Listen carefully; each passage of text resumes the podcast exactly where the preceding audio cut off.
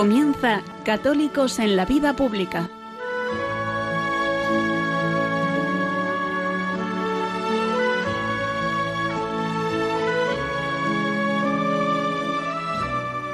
Un espacio dirigido en Radio María por Luis Zayas.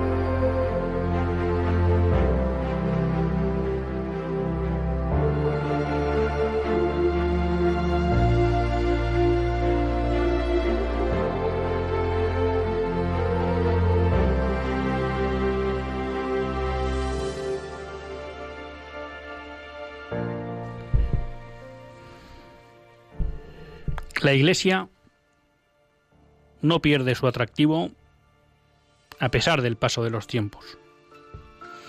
Muchas veces los que formamos parte de la Iglesia, los que estamos en ella, los que nos implicamos o tratamos de implicarnos en la evangelización, somos críticos o a veces pensamos que de alguna manera la Iglesia ya no tiene atractivo. O si bien tiene atractivo, no somos capaces de transmitirlo y podemos caer en una especie de derrotismo. A veces cuando uno mira a la Iglesia, a los católicos mejor dicho, le recuerda esa imagen, porque no la viví, de la Iglesia posconciliar que parecía haber perdido la esperanza en ser capaz de ser sal de la tierra, luz de la tierra.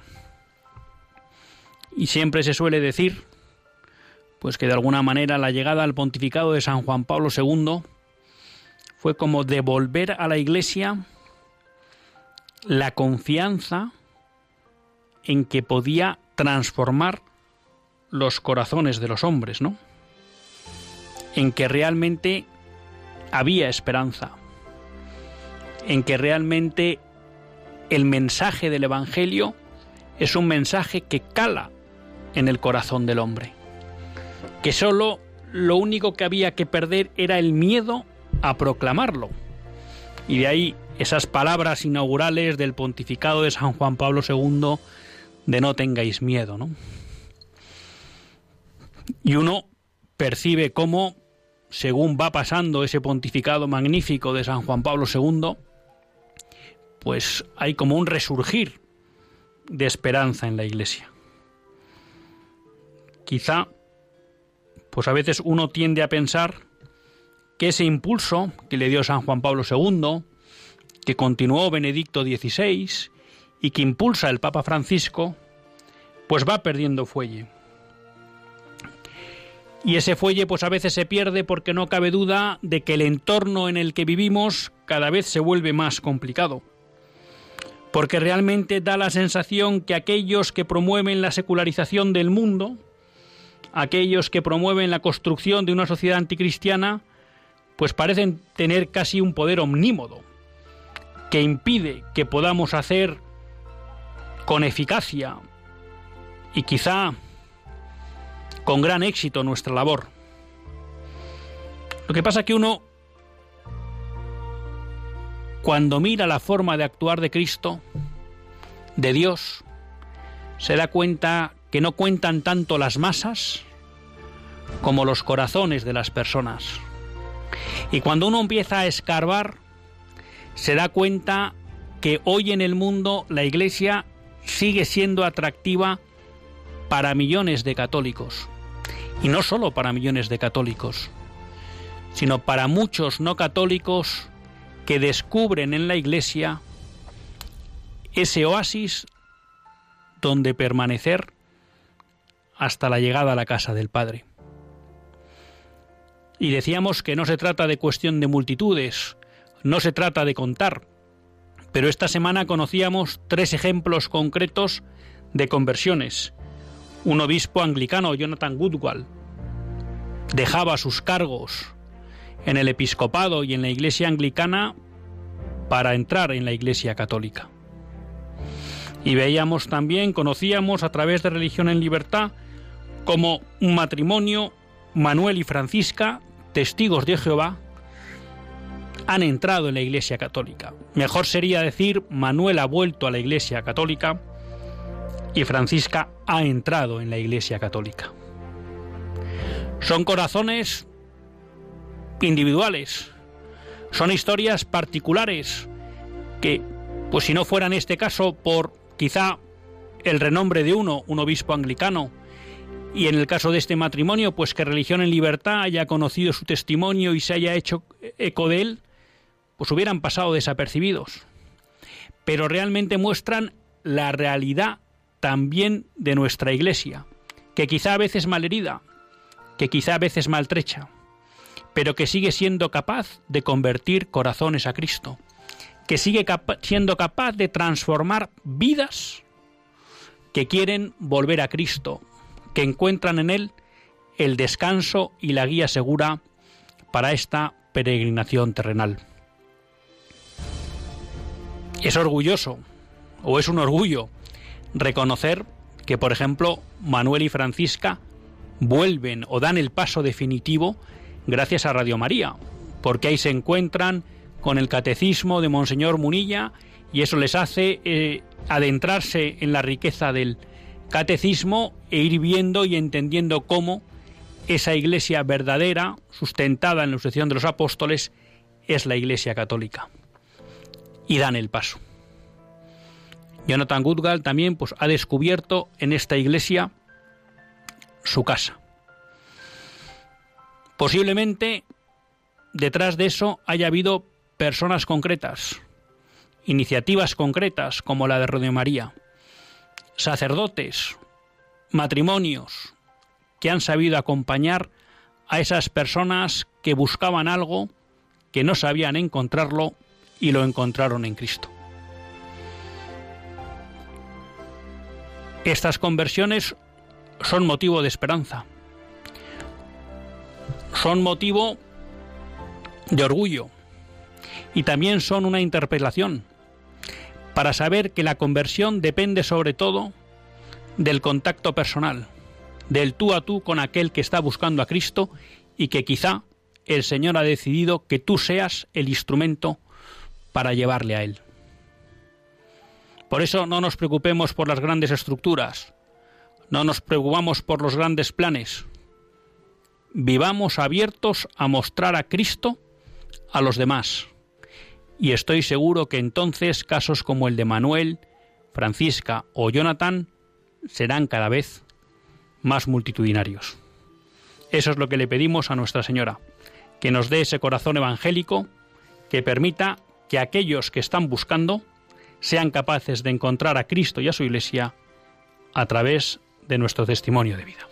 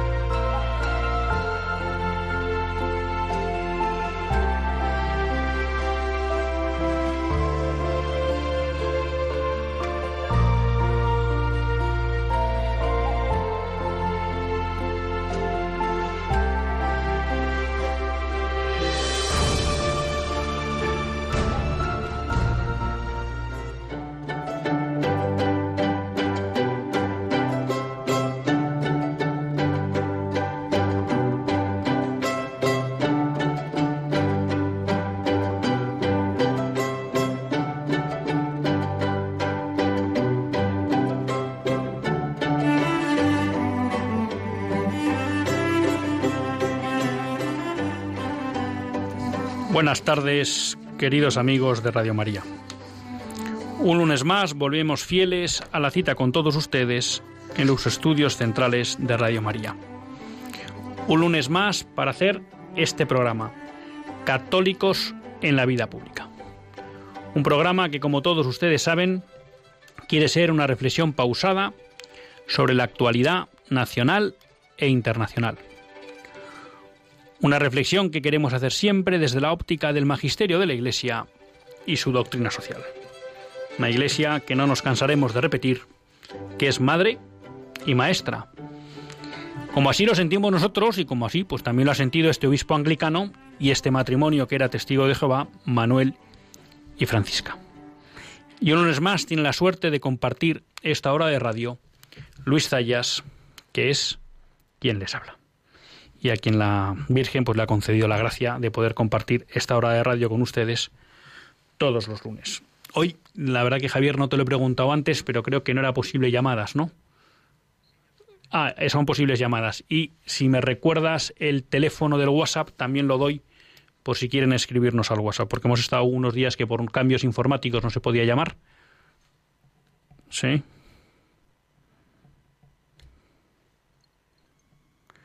Entonces ya saben que tienen abiertos los micrófonos de Radio María para participar en Católicos en, vida, en la Vida Pública. 91 005 9419 91 005 9419 y ya saben también pues que desde hace unos meses contamos con un WhatsApp que solo se puede utilizar mientras el programa es en directo y pueden escribir para participar en el programa llamando al 668 594 383 668 594-383. Bueno, y hoy pues también traeremos un programa de estos que suelo llamar un poco revista internacional, ¿no? Y realmente, pues hoy reconozco que vengo con ganas. Vengo con ganas porque saben ustedes que uno de los focos en los que queremos centrarnos en este programa, o donde queremos poner el foco, es en la defensa de la vida. Y estas semanas pues ha sucedido una cuestión muy relevante a efectos de la lucha por la defensa de la vida en Estados Unidos, que es la aprobación de lo que se denomina la ley del latido en el estado de Texas. Claro, esta cuestión pues ha tenido varios aspectos que son muy importantes. En primer lugar, estamos hablando de que en Texas ahora mismo con la ley del latido se ha aprobado la ley más protectora de la vida que existe en cualquier estado de Estados Unidos.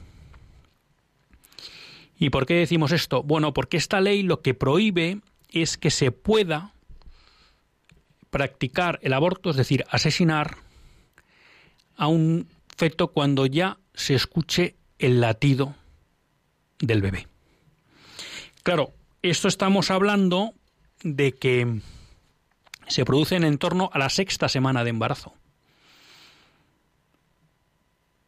Y esto quiere decir que estamos prácticamente en el entorno cuando una mujer se da cuenta ¿eh? de que está embarazada. Con lo cual, esta ley que ha entrado en vigor restringe sustancialmente la posibilidad de poder asesinar niños en el seno materno. Y desde este punto de vista está revolucionando ¿no? la situación en Estados Unidos en materia de defensa por la vida. Porque claramente es una ley que pone muchas dificultades a la posibilidad de matar niños.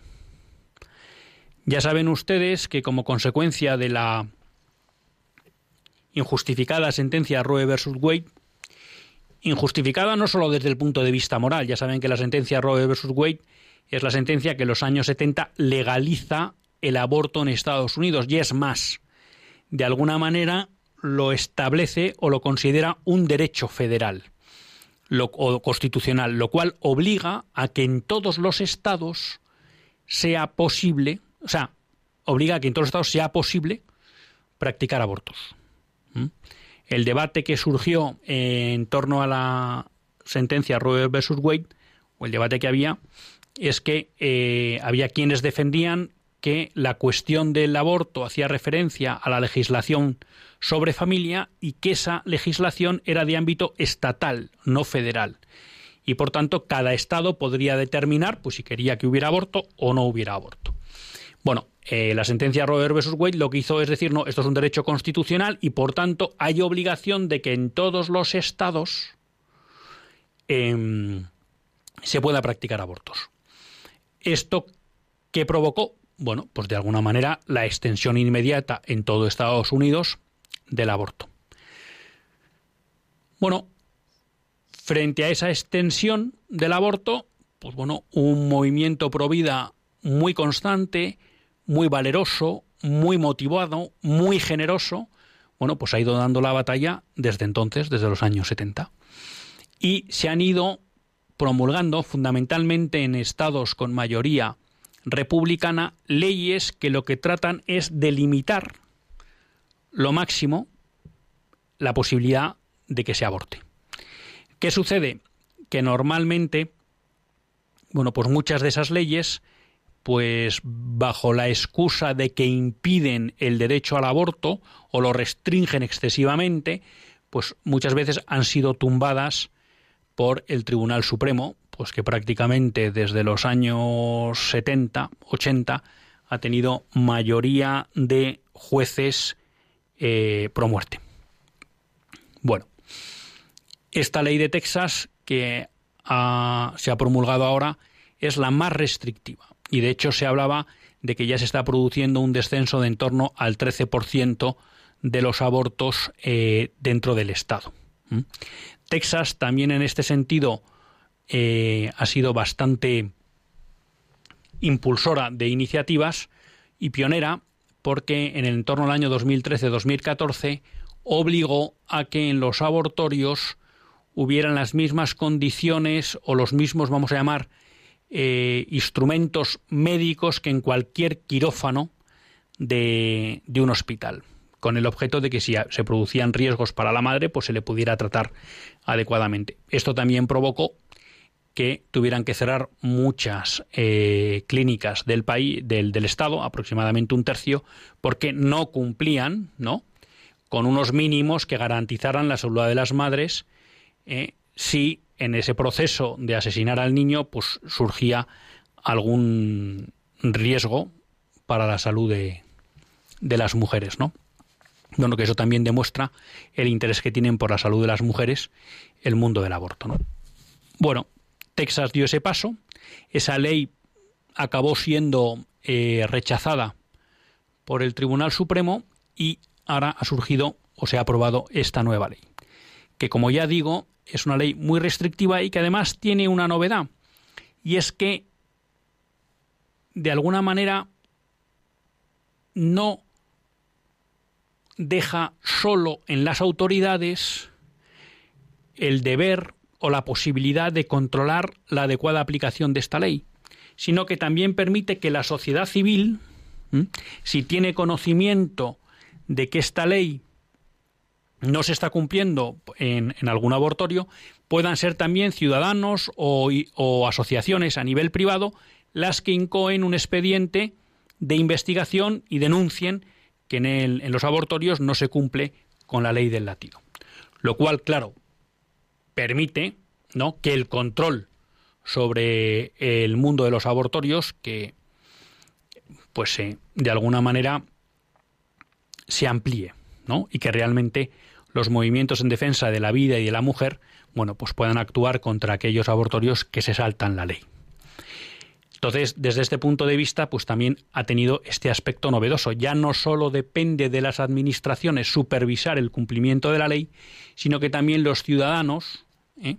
en este caso del estado de Texas, creo que también incluso si no son residentes en Texas, bueno, pues pueden de alguna manera convertirse en supervisores voluntarios de que la ley se cumple. Ley que, como digo, es muy restrictiva en torno a la posibilidad de ejercer un aborto, porque ya digo que el latido, pues estamos prácticamente en el entorno de la sexta semana y, muchas veces, pues para ese momento, pues ni siquiera algunas mujeres se han dado cuenta de que están embarazadas, con lo cual prácticamente digamos que desde el momento en que se dan cuenta que están embarazadas, esta ley protege la vida del niño en el seno materno. Entonces, esto nos recuerda dos cosas que repetimos siempre, ¿no? Si se quiere, se puede. Y vemos que en Estados Unidos el movimiento pro vida y muchos políticos, en especial del ámbito republicano, del Partido Republicano, pero hay que decir que también han votado dos senadores del, del Congreso de Texas, demócratas, a favor de esta ley, bueno, pues que tienen claro eh, el impulso, ¿no? De medidas que protejan la vida. Hay que decir también que el gobernador de Texas que ha firmado esta ley, pues es un es católico, ¿no? Y bueno, pues también hay que reconocer que vemos como católicos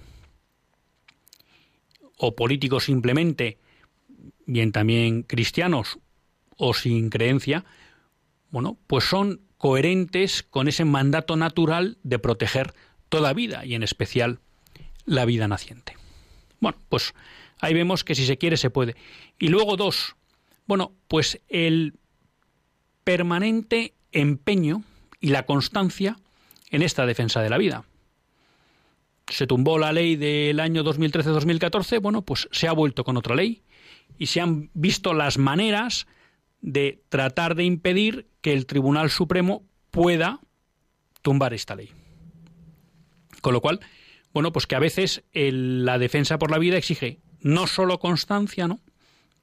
sino pues también aplicar la inteligencia. Y en este caso, pues también es una cuestión que se está debatiendo mucho en, en el foro público estadounidense, porque se entiende que cómo se ha planteado la ley es muy novedoso desde el punto de vista legislativo y legal y que por tanto, pues efectivamente, a lo mejor no es tan fácil de tumbar por parte de instancias judiciales superiores como en otras, en otras ocasiones.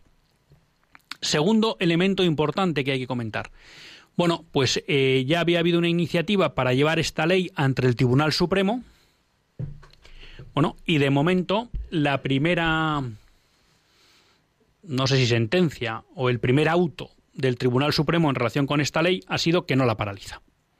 Es verdad que el Tribunal Supremo no ha entrado en el fondo del asunto, sino que por alguna serie de cuestiones, vamos a llamar de tipo procedimental o tipo técnico, ha entendido que la demanda interpuesta no cabía ser aceptada y por tanto la ha rechazado y esta ley sigue en vigor. Eso no quiere decir nada porque lo mismo que el mundo pro vida es constante en Estados Unidos, pues nosotros sabemos que el mundo pro muerte es constante en todo el mundo. Y bueno, pues tratarán de ver cómo pueden tumbar legalmente esta ley. ¿no? Pero podemos decir que, por lo menos ahora mismo, tenemos una primera pequeña o una, una segunda pequeña victoria. La, la primera gran victoria es que esta ley ha entrado en vigor y que ya está teniendo efectos inmediatos sobre la reducción del número de abortos en Texas. La segunda es, bueno, pues que de momento el intento de pararla a través del Tribunal Supremo de Estados Unidos no ha sido no ha sido posible. ¿no? Y la tercera cuestión que yo creo que también merece la pena que lo tengamos en cuenta es que esta ley ha generado mucho nerviosismo en el mundo pro muerte y pues contrario también a los derechos de la mujer. ¿Por qué? Claro, por dos motivos fundamentales. Uno, porque temen que cunda el ejemplo de Texas en otros estados.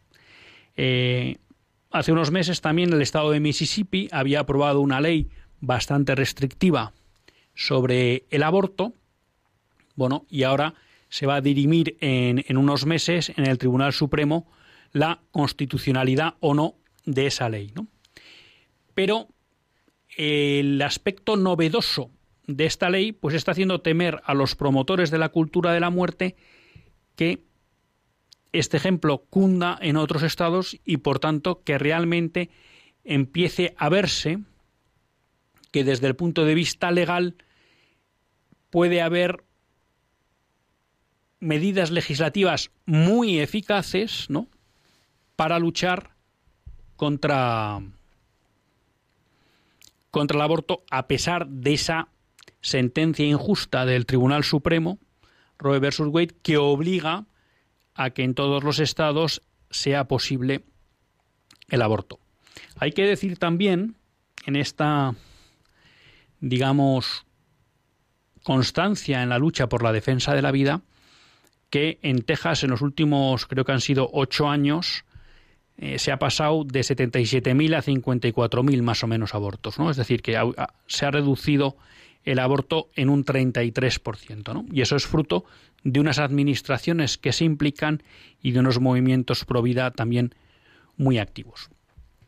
Entonces les decía, bueno, pues que por un lado estaba cundiendo el pánico en el mundo que promueve la anticultura de la muerte porque veían que este ejemplo podía expandirse a otros estados y en segundo lugar porque hay un temor a que el hecho de llevar ante el Tribunal Supremo leyes que protegen la vida pueda dar pie a que un Tribunal Supremo que por primera vez en décadas tiene mayoría de jueces pro vida,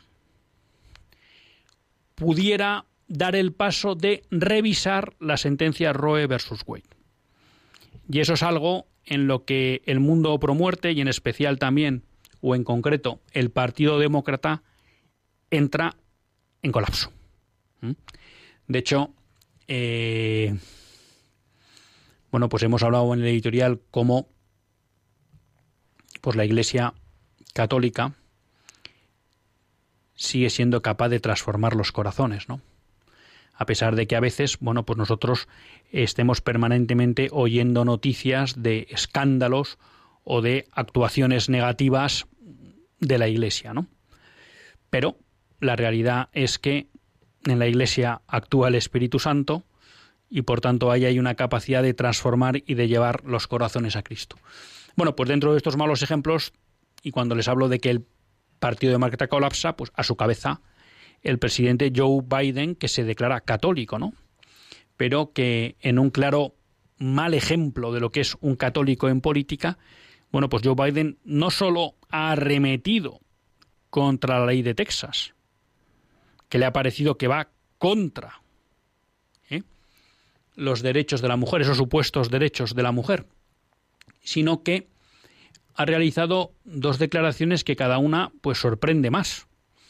Porque Joe Biden, históricamente, antes de ser vicepresidente de Obama, momento a partir del cual claramente viró en una dirección muy pro muerte, pues siempre se había declarado como un católico contrario al aborto, pero con ese falso planteando ese falso dilema de bueno, yo soy contrario al aborto, pero creo que las mujeres que abortan tiene que haber una ley que lo permita, ¿no? Como si la protección de la vida humana pues eh, fuera objeto de negociación, ¿no? Bueno, pues en este en este giro claramente pro muerte que tiene Joe Biden desde que es vicepresidente de Obama, bueno, ahora como presidente ha hecho dos declaraciones pues que sorprenden. Una es decir que, que no considera que la vida comience con la concepción, que es algo como decir me salto toda la biología, toda la embriología y todo el conocimiento científico hoy sobre el desarrollo del ser humano. Bueno, pues, pero ahí está, ahí lo ha dicho. Y dos, bueno, pues que él eh, está cada vez más con la idea de promover una ley federal al estilo de la que se aprobó en el estado de Nueva York que permitiera el aborto hasta el final del embarazo. ¿Mm? Fíjense a dónde nos quiere llevar un político católico. Claro, uno no se extraña que cuando vea estos ejemplos, pues haya quien diga, hombre, pues esta iglesia católica, ¿qué es, no? Pero bueno, los ejemplos que hemos puesto en el editorial de Manuel, Francisca y Jonathan, pues nos hacen ver que efectivamente la gente sabe distinguir entre lo que es el buen o mal hacer de los católicos y la verdad de la Iglesia Católica. Y desde luego, entre el buen hacer de estos políticos y movimientos pro vida que no cejan en la defensa del no nacido y de las mujeres. And all the tears are rolling down your face. And it feels like yours was the only heart to break. When you come back home and all the lights are out, and you're getting used to no one else being around.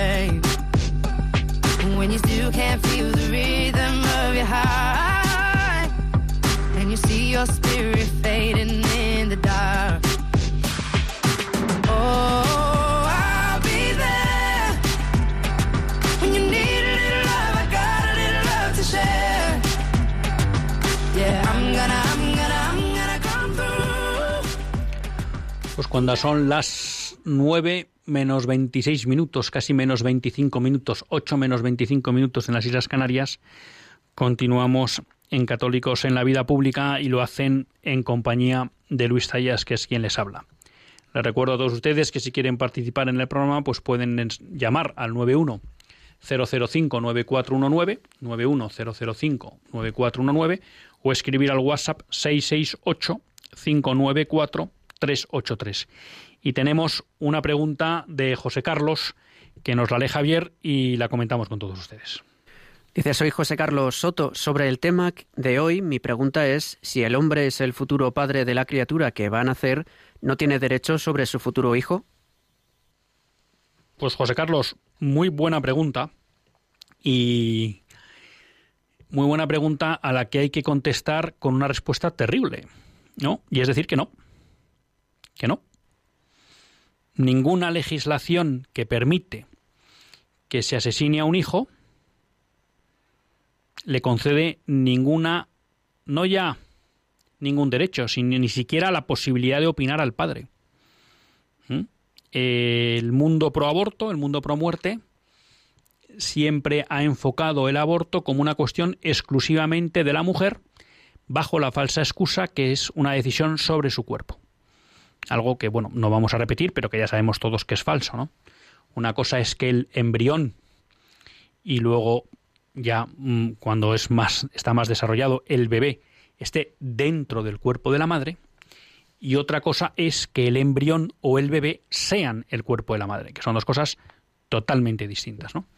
Pero eh, ya sabemos que la ideología, y en especial la, la incultura de la muerte, pues si algo obvia son los datos científicos, ¿no? Porque aquí ya no estamos en los falsos debates de es que no es ni no es niño hasta las tres semanas o hasta no sé cuándo o hasta las catorce tal, sino la realidad es que aquí lo que se vende es que aquellos que no quieran hacerse responsables, ¿no?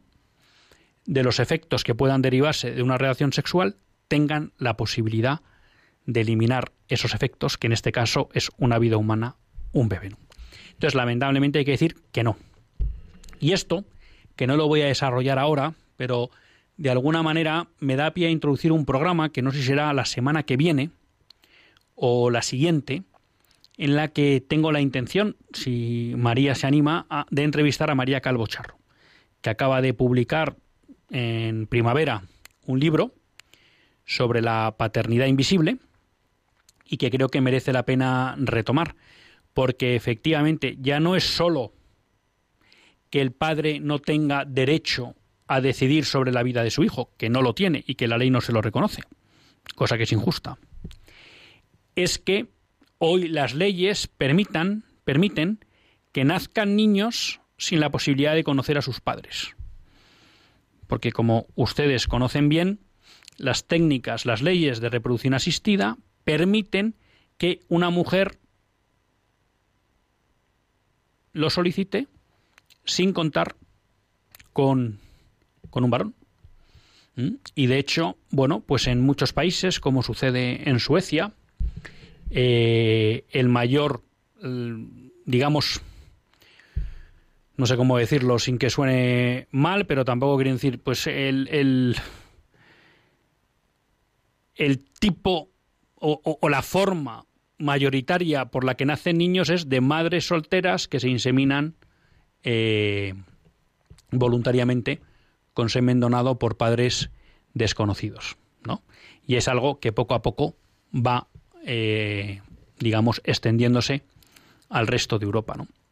Entonces, no, no, no. Hoy en día la ideología de género ha transmitido la idea de que los padres no pintan nada en relación con los hijos. Y además, como hemos llegado a una situación en que la técnica permite que las mujeres puedan tener hijos sin contar con la colaboración de un varón, pues a más a más. Y eso también se traslada, y era un tema que traía aquí, a que eh,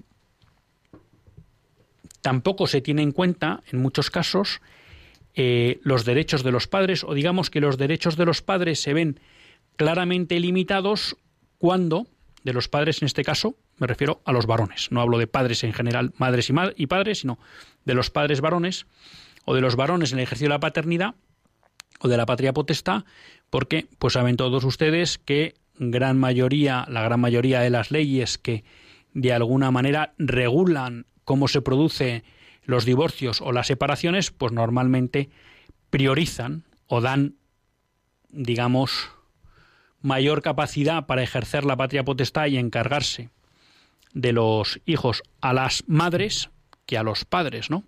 Y en general, bueno, pues es mucho más común el que se conceda la custodia a las madres que que se conceda una custodia compartida.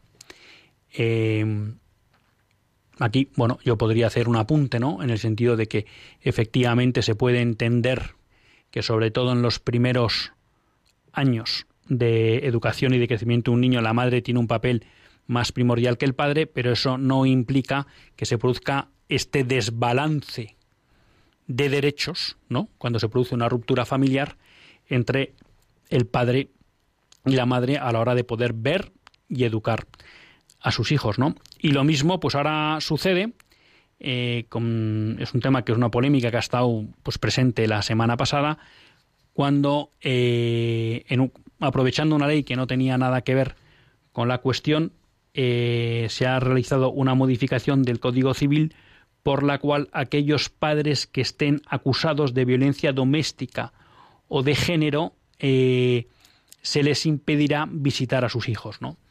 Claro, Aquí, bueno, pues hemos visto con toda esta cuestión de la ideología de género y las leyes de violencia de género cómo se invierte la carga de la prueba, ¿no? Y cómo no es el agredido el que tiene que demostrar la agresión, sino que el supuesto agresor tiene que demostrar su inocencia.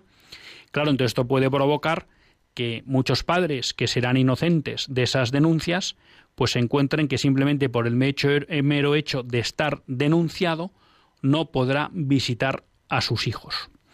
Bueno, entonces todo esto está en la línea, ¿no? Porque no digo que pueda haber alguna situación en que sea razonable y recomendable que haya alguna medida cautelar ante pues el, la constatación de que el padre es violento y que esa violencia también puede ser perjudicial para, para los niños, ¿no? Pero en muchos casos eso no es así y a veces ni siquiera está todavía constatado que sea culpable. ¿no?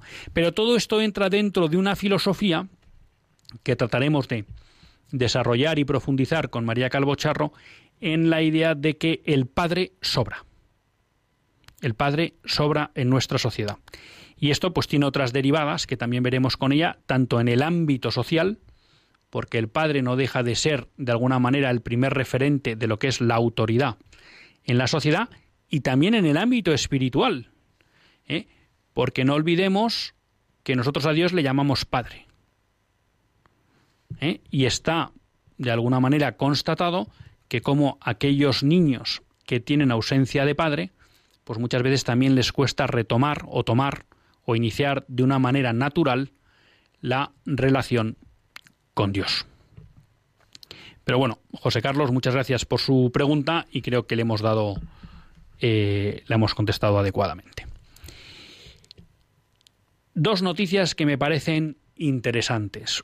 Una, Monseñor Demetrio Fernández critica que no haya procesiones y pregunta si los creyentes somos contagiosos. Esto es una noticia que sale en Infocatólica. Y bueno, eh, porque Monseñor don Demetrio pues, ha expresado su queja por las permanentes limitaciones que se están poniendo a que haya expresión pública de la fe en las calles. Y claro, él no pide privilegios, ¿no? Sino que se pueda ser tratado como, como todos los demás. Pero claro, uno se pregunta si gracias a Dios podemos estar en restaurantes, podemos estar en los exteriores de las terrazas. Mm, en esas terrazas, bueno, pues estamos la gente más o menos junta, con las debidas precauciones y las normas que han matado las autoridades. ¿Por qué no se puede hacer una procesión también teniendo unas normas que garanticen la seguridad y además, bueno, pues sabiendo que los entornos abiertos pues son eh, tienen mucho menos riesgo, ¿no? Pero a mí me, interesa esta noticia. Hay que decir que, si no me equivoco, ha sido en, la diócesis de, Jaén se, ha declarado que va a empezar a haber procesiones públicas por parte del obispo, ¿no? Y es que algunos están aprovechando que el Pisuerga pasa, pasa por Valladolid para, sin justificación sanitaria ninguna y sin justificación o soporte legal ninguno, bueno, pues cercenar la libertad de la Iglesia para ejercer su función evangélica, ¿no? Evangelizadora. Y también, pues para limitar, sin justificación alguno, el derecho al culto que tienen los fieles. Entonces yo creo que es bueno pues que seamos conscientes de estas piedras en el camino que encuentra la Iglesia y que encuentran nuestros obispos, bueno, para que estemos detrás de ellos y para que les apoyemos. Porque creo que también es bueno que no todas las iniciativas en defensa de la libertad de la Iglesia tengan que venir necesariamente de los obispos, sino que también es bueno que los seglares seamos capaces de dar un paso al frente, ¿no? Y como católicos, o simplemente como no creyentes que creen en el derecho de los creyentes a expresar públicamente su fe, bueno, pues defendemos esos derechos de Dios de su iglesia y de los y de los fieles. O sea que creo que es una época para estar atentos y ojo a visor.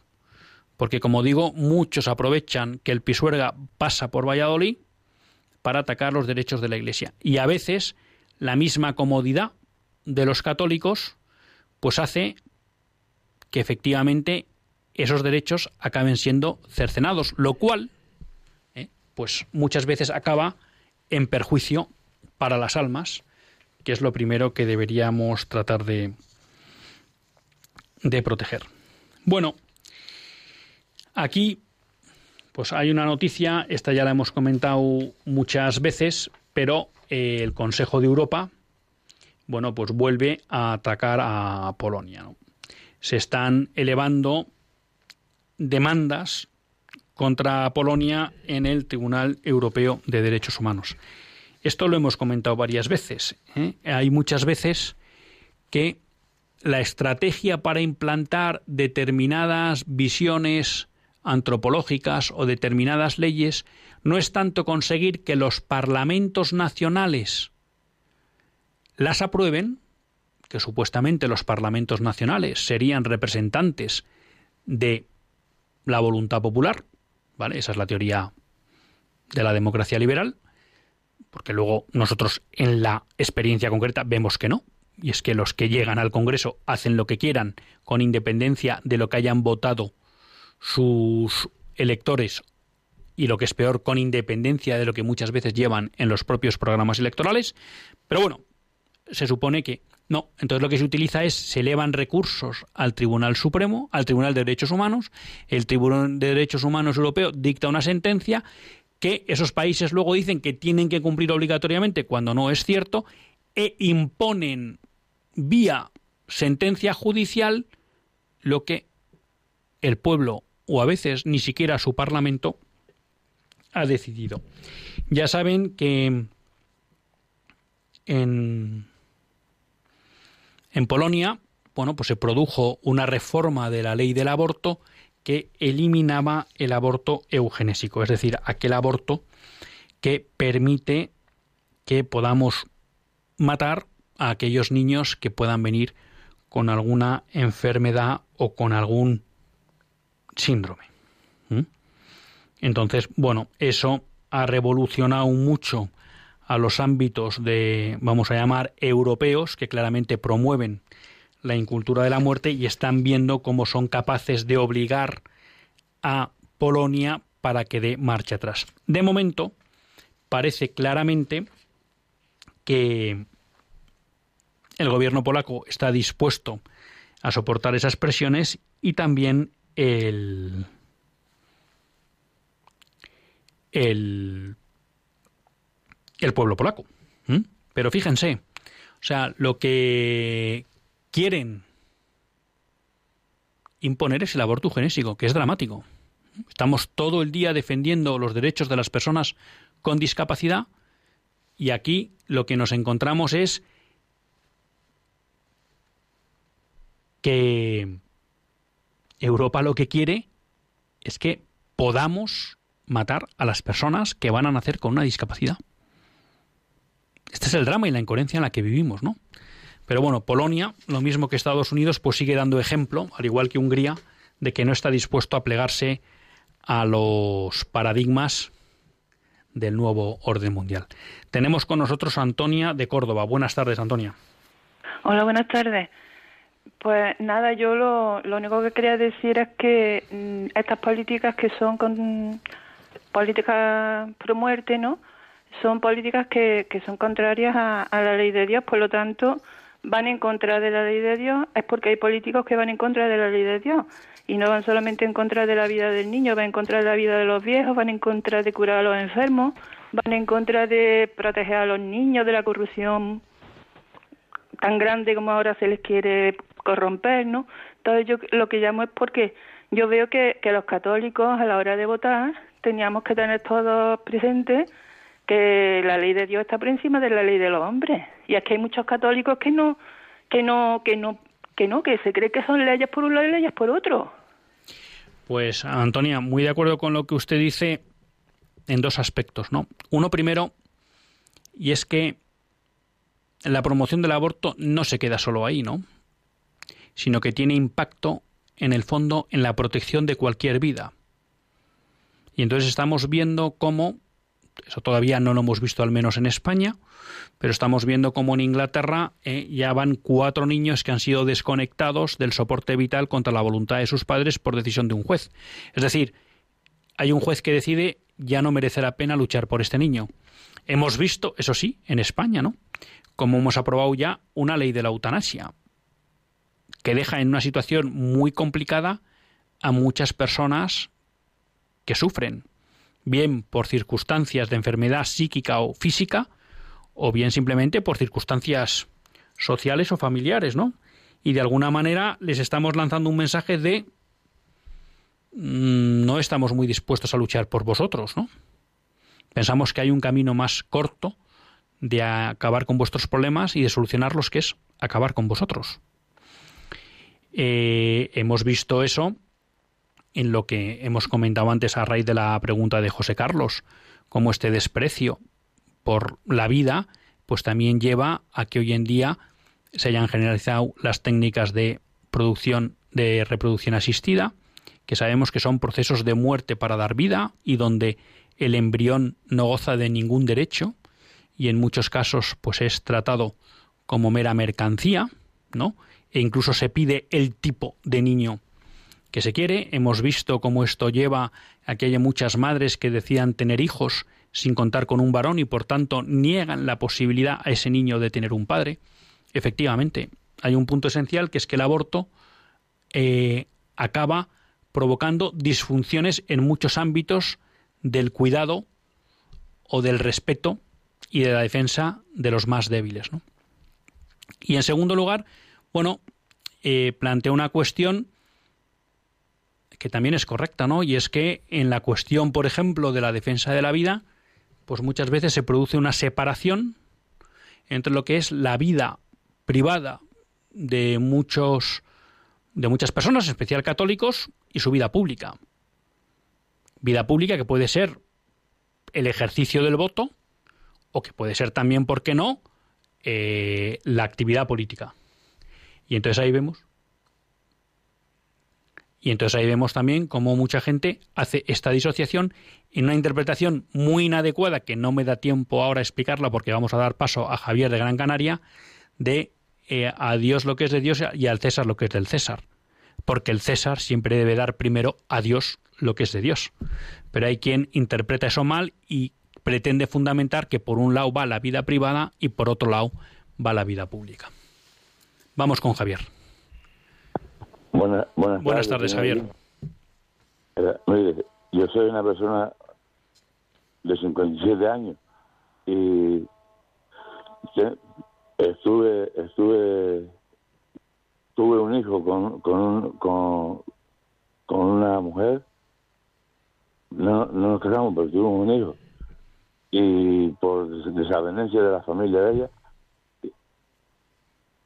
me, me separaron de ella y, y luego me dio depresiones y estuve y me dio una meningitis una meningitis cerebral que me dejó muy dañado el cerebro y una depresión enorme porque yo a mi hijo hace 10 años que no, no hablo con él y lo quiero un montón y la ley le da eh, me, me, quita derecho de poder verlo. Al principio tenía un régimen de visita y, y la madre olvidó de, de, que yo soy un enfermo mental y que ya no puedo pero Gabriel se llama mi hijo lo, lo, quiero desde el principio hasta que me muera porque yo soy su padre y él es mi hijo y quería un poco desahogarme. Pues Javier, eh, bueno, pues siento todo esto que le ha pasado. Mucho ánimo para seguir adelante con esa eh, enfermedad o problema de salud que dice que tiene. Mucho ánimo también para, para poder sobrellevar la separación de su hijo, que entiendo que será durísima.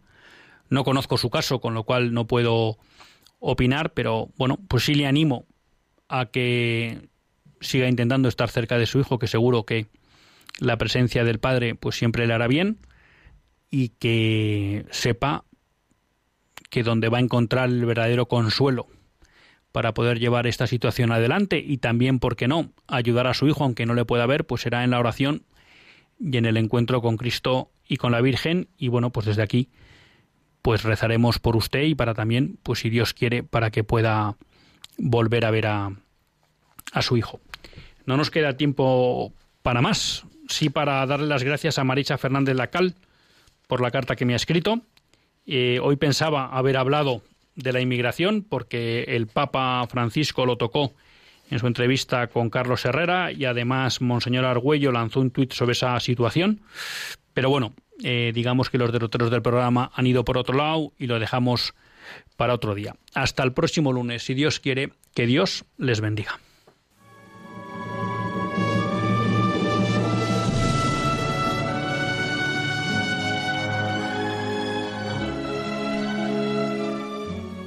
Así concluye Católicos en la Vida Pública, un programa que dirige Luis Zayas.